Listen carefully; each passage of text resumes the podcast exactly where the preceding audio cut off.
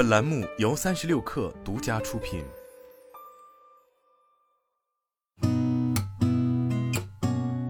八点一刻，听互联网圈的新鲜事儿。今天是二零二三年十一月九号，星期四，早上好，我是金盛。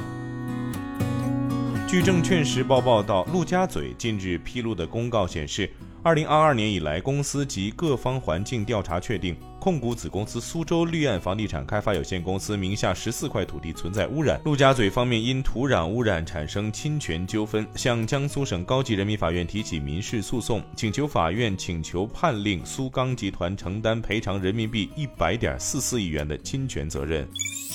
据财经网报道，梳理发现，在小红书个人号孟雨桐 Morita 上，截至目前归类于创意广告的内容有二十一条，均为商务广告短视频。知情人士称，目前孟雨桐在小红书平台没有报价，前几个月报价则在十八万至二十二万之间。如果按十八万至二十二万每条计算，孟雨桐一年半来仅小红书广告收入或许就能达到四百万元。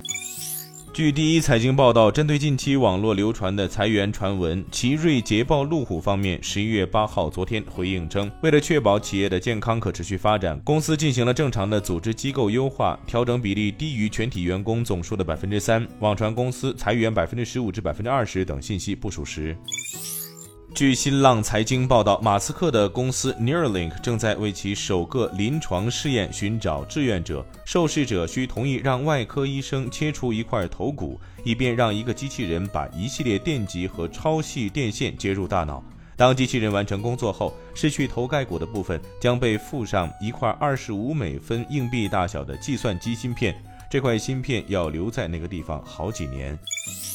据凤凰网报道，十一月七号。一名大韩航空的乘务员因胃癌去世后，韩国有关部门首次认定宇宙辐射工伤。韩国劳动福祉工团透露，这名乘务员从1995年到2021年，平均每年飞行1022小时，其中约一半航线都是经由北极飞往美洲和欧洲的远程航班。航班经过北极时，机上人员受到的宇宙辐射将提高五倍以上。欢迎大家关注公众号“职场 bonus”，职场 B O N U S，回复进群即可加入三十六课职场社群，求职招聘，结交更多同频的朋友，等你来。今天咱们先聊到这儿，我是金盛，八点一刻，咱们明天见。